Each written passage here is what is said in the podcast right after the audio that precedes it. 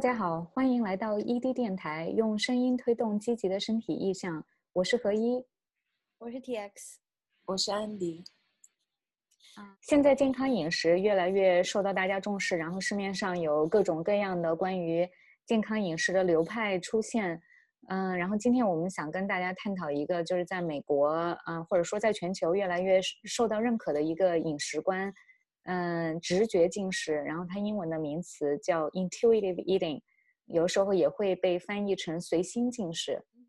就因为在我们成长过程中的话，总是会有外来的声音告诉我们，哎，你应该怎么样去吃饭，你应该吃多少，你应该吃什么，怎么样吃才是健康的。在 intuitive eating 这个体系里面哦，就是他认为我们其实生来就知道要吃什么，该吃什么，以及什么时候去吃，吃多少。然后这些外来信息实际上是会呃干扰我们这体系，嗯，所以其实我们需要去做的是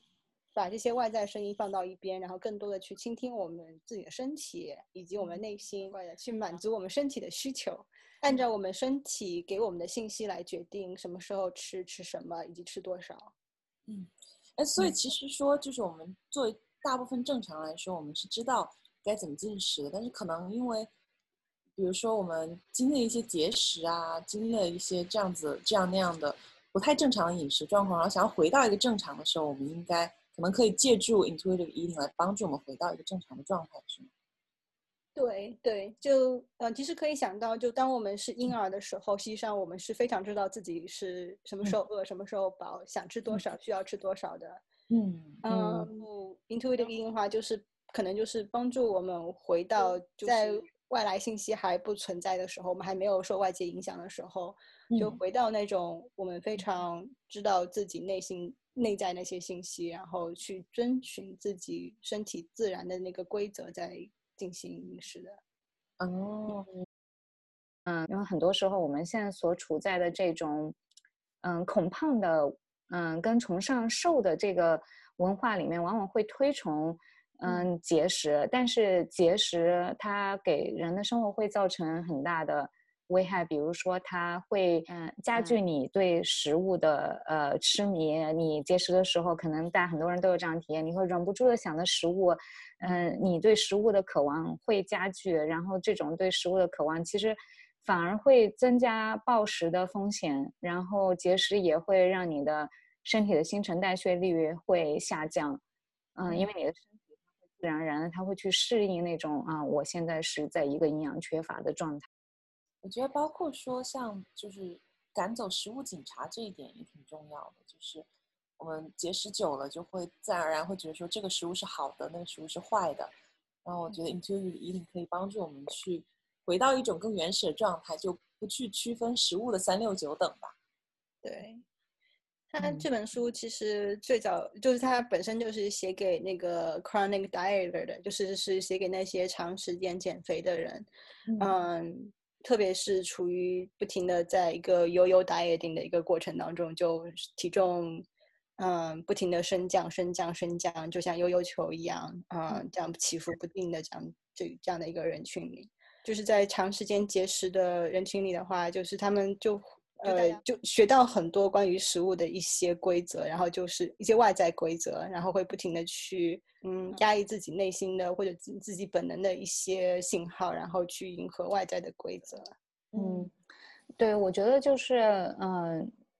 真正的一个危险的东西，它并不是某种嗯特定的食物，嗯。不是说是高脂高糖的某种特定的食物特别危险，而是一种非常死板的僵化的，嗯，不灵活的思维方式，嗯，才是真正危险的东西，嗯，然后其实我们是不需要每一顿饭吃的很完美，然后才能够很健康。如果你偶尔吃一个炸鸡，其实大家不会马上就得高血压；你偶尔吃一个，嗯，蛋糕，你不会马上就得糖尿病这种。但是现在。嗯，因为对于嗯健康饮食的这种嗯过度的痴迷，有的时候大家会出现一种嗯完美主义的思维，然后好像就是说，只要啊我一次，我今天吃了一个嗯汉堡，我吃了一个炸薯条，然后哦我就变成一个很罪恶。但像这种非黑即白，嗯这种死板的思维才是真的危险的东西。然后像这一个，嗯，原则也是《直觉进食》这本书里面有触及到的一个点。嗯，就是帮助我们和自己的身体啊和食物，就是重新建立一种比较信任的一种联系。对对对对，其实最关键的是，我觉得就是是要理顺，嗯，我们跟食物的关系，就是，嗯，现在感觉很多人去选择食物的时候，我可能是想就是说啊，这个东西，啊，会给我的健康造成什么样的影响？会不会或者说它会不会让我发胖？而很少去想着说，啊，我这会儿是想吃咸的还是想吃甜的？我是想吃，嗯，什么样种类的食物？哪一种种类食物能够给我，嗯，更多的愉悦感？嗯，就是可能现在大家不是在，就是就是过度的忽略了，就是说生理愉悦的这一部分。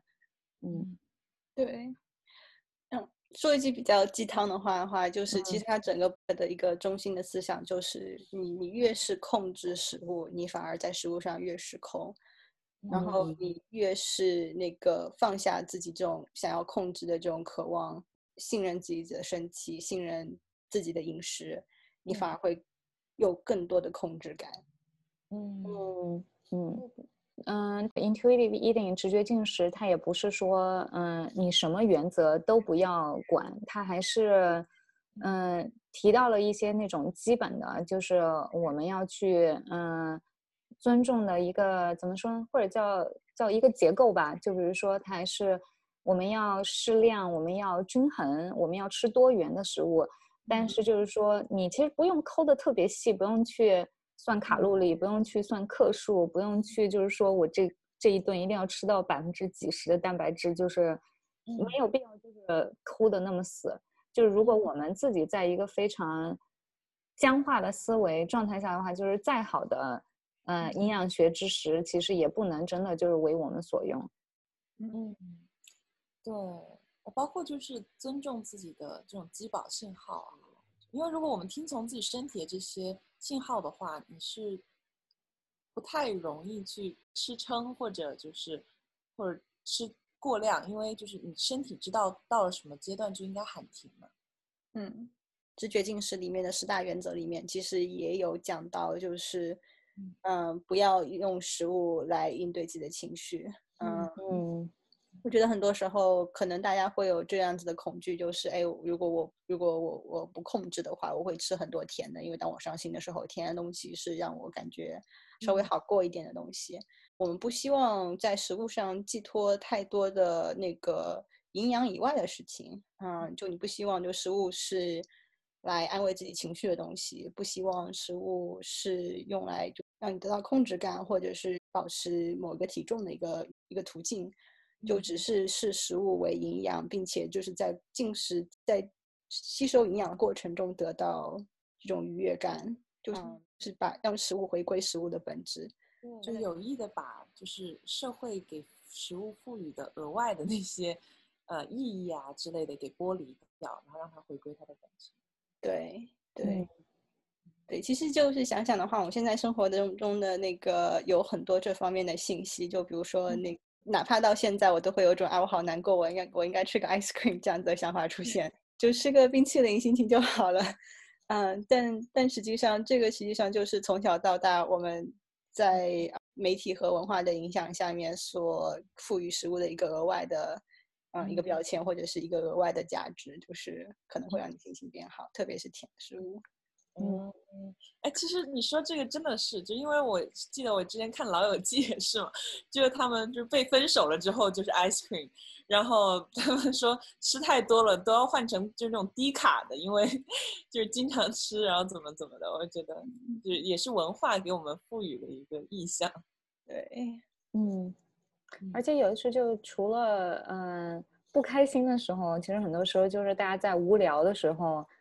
嗯，就是也会选择用食物去嗯排除一个嗯无聊感，就是。嗯嗯。无意识的去进食，无意识的去嗯。选择吃一些零食，因为就是没有什么别的事情可干，那我就用食食物来打发一下时光。就是我感觉我在以前的话，就是我自己，我是会有这样的倾向，嗯，其实好像就是有的时候就是在那个，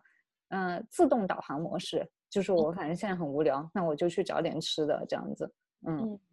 对，英国它有一个 non-organized 呃 non-profit organization，然后它那个 beating eating disorders，他们就归类了就是五个会导致暴食的情绪，叫它有个 acronym 叫 BLAST，是就是 bored、loneliness、anger、呃 stress。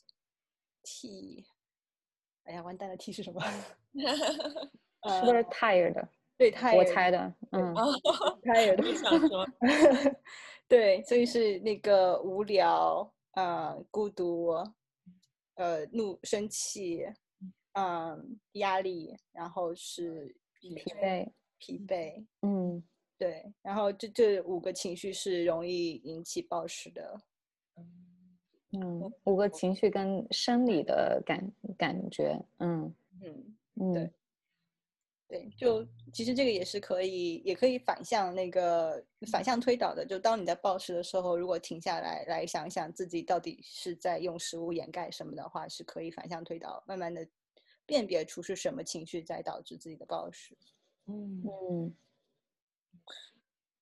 嗯，我感觉就是，嗯，直觉进食它有很多可取之处，嗯，但诚实讲就是，嗯，我自己，因为我在几年前的时候也读过这本书，就是在，嗯，那个时候我的康复刚刚稳定，嗯嗯，但我记得我刚刚读那本书的时候，会觉得就是说，对于，嗯，进食障碍症的患者，就正在与进食障碍作战的，嗯，小伙伴来说。如果一下子就跟大家说，就是说你现在要跟自己的身体依赖自己的生理信号去进食的话，我当时觉得这是一个非常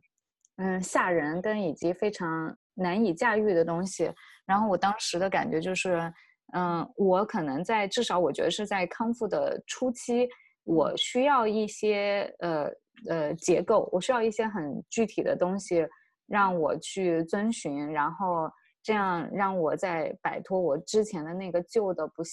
不健康的饮食方式时候，我还有一个东西可以来，就像拐杖一下，可以撑着我走。然后在那个撑着那个，嗯，拐杖走的那个过程中，嗯，我可能需要做一些像直觉饮食的，嗯，训练，然后帮助自己来找到生理的信号。就是我自己，我自己回望我自己的康复的过程，可能在我康复的初期，我虽然当时没有读过《直觉进食》这本书，但我现在回想起来，我可能在中间，在在康复的中间，我确实是做了一些工作，是跟嗯直觉进食的精神是契合的，就是又回到就是说食物本身，然后去体验嗯生理的那些饥饱感。嗯，然后这些工作跟书里的内容是嗯有契合的地方。对，嗯，就直接饮食的话是也是非常常见的，在治疗进食障碍里面的一环嘛。在最开始的几步一定是结构化的，就不可能就是立刻就让你去嗯去感受自己的那个饥饱信息，因为嗯就像这本书里其实也有说，就当你长期节食之后。感觉你的饥饱信息是被被长久压抑着的，所以是很难去感受的，嗯啊，然后如果这个时候让你去根据自己的基保信息去进食的话，呃，你反而会觉得我不知道该怎么进食，或者是反而容易就会有误用的情况出现，因为可能对于一个长期嗯节食或者是长期厌食的那个人来说的话，他可能就是没有饥饿感。那如果是这个时候用饥饱信息去进食的话，他可能就觉得啊，我现在不饿，所以我不需要进食。但实际上其实不是的，这只是他这个信号的这个连接被切断了。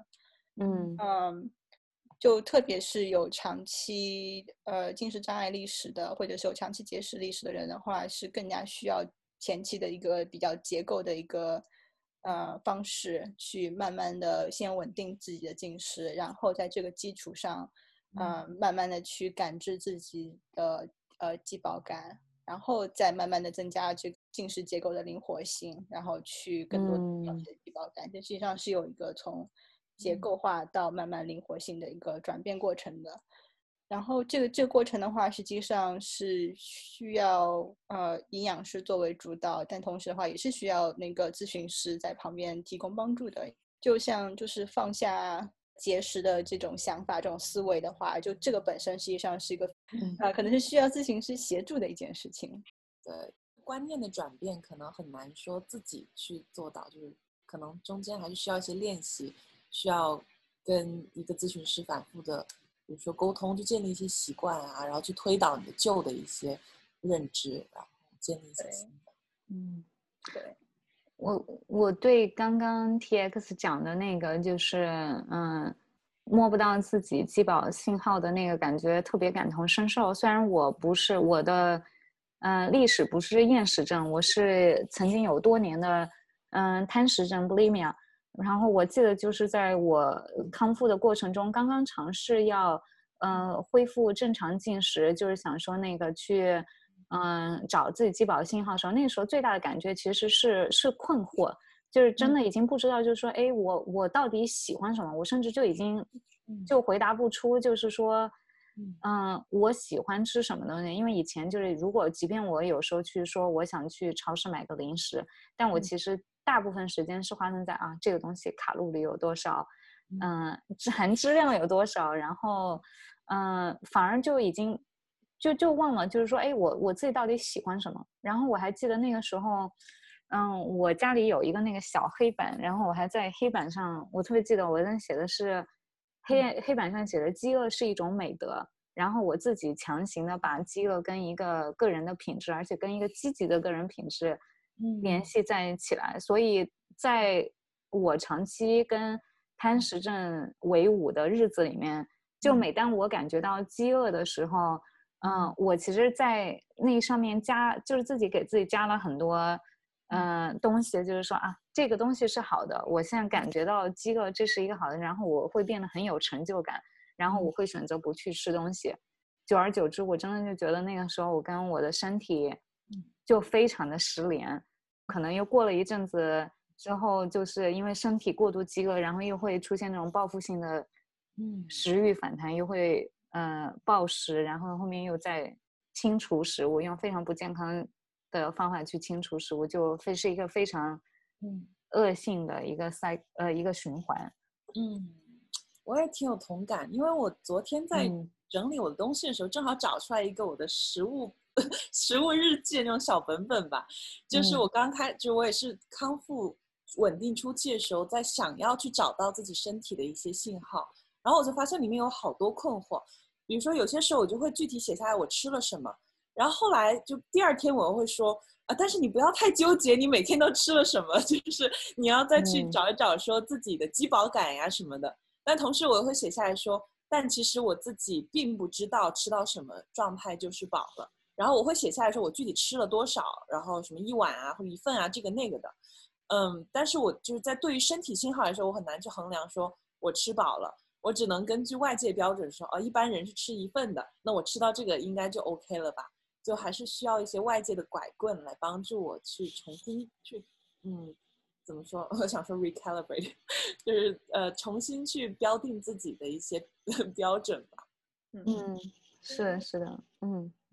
嗯，其实何一之前也说到，说国内出版商把这个 I E 当做一种工具来推动减肥，是吗？我我记得就是，嗯，《直觉进食》这本书引入国内之后，然后国内的那个出版商，他不是把书名就是按字面上翻译，就翻译成《直觉进食》。我记得他是把那个书包装成一个，嗯，减肥的工具，然后来在国内出版。哎，当时那个书名叫什么来着？减肥不是挨饿，而是与食物合作。就说这本书其实用来减肥用的，但实际上就是这本书不是用来减肥用的。对，就感觉这本书它其实更多是强调就是跟那个身体继续做朋友。它其实那个重心根本就不是说你要用这本书来减肥，嗯，但是就感觉就是出版商。嗯，在推销这本书的时候，他又去迎合了那种就是恐胖的那个情绪。嗯，对对，然后就是觉得这个是对直觉进食的一种误用跟扭曲吧。嗯，对。就实际上在那个学直觉进食的时候，就是减肥这个想法，或者是你自己这个体关于跟体重相关的想法，在啊、你脑海里的比重应该是越来越低的。体重、体型、减肥这些内容应该是越来越不重要的。嗯呃，嗯更越来越重要，实际上应该是跟你的身体建立连接，去呃去去享受食物这一点才是越来越重要的。嗯所以它这个翻译方法实际上是非常就是本末倒置，或者说是那个跟他这本书真实的意图是相反的。嗯，嗯其实就算这本书被这样宣传了，但是它的内容本身还是一个好的内容。就是虽然说它的标题定的比较偏颇，然后它的 slogan 可能定的稍微歪了一点，但是它具体的内容，我觉得还是一个比较反节食，就是去标签化的这种。对，对嗯，就如果大家要买这本书的时候，记得把它的那个外皮撕掉，不要去看它的那个标题。嗯，嗯对我我没有看过这个它的中文版，就是没有办法做一个中中英的比对啊、但是如果他们在翻译的过程中是忠于原著的话，那它的内容应该是很好的。嗯，嗯嗯其实比如说像一个饮食正常，但是有一点点节食心态的人，他们该怎么去用这个呃 intuitive？就如果说是就相对来说比较有有点 disorder 的 eating，但是平时的话就是还是比较正常的话，我觉得就可以完全直接用这本书。嗯嗯，提醒自己说哦，就是要尊重自己的身体信号。对对对，嗯。嗯而且就也也是想提醒大家一点吧，就是因为人生的话也是不断的在在变化的，就是当你年龄变大，或者是身体到了不同的发展阶段，嗯啊、你荷尔蒙有起伏的话，这个对呃自己的就是进食啊，或者是对呃食物的需求量都是不一样的。你可能会在一个阶段找到了一个比较舒舒适的一个呃进食的一个方式，或者是一个 schedule，但嗯是可能嗯，比如说当你怀孕了，或者是当你啊、呃生完孩子，或者是哺乳期，或者是 menopause 怎么说的？嗯呃，更年期，就嗯，就当这种时候出现的时候，呃，荷尔蒙的变化的话，你可能 hunger fullness Q 也是会有变化的。你自己你身体所需要的能量，所需要能量的种类，也会相应的进行会有一些变化。然后这个的话，其实也是正常的。嗯就是嗯、呃直觉进食，然后跟自己身体做朋友，这是一个终身的嗯、呃课题跟事业，是需要我们啊、每天去在生活的实际进食中去练习的东西。嗯，嗯是要求我们就是保持一个灵活的一个状态吧，然后不断的嗯调整。对是的，嗯，对。好的，那我们今天 ED 电台就先聊到这里。你可以在微信公众号上找到我们，欢迎大家留言来跟我们讨论。谢谢大家。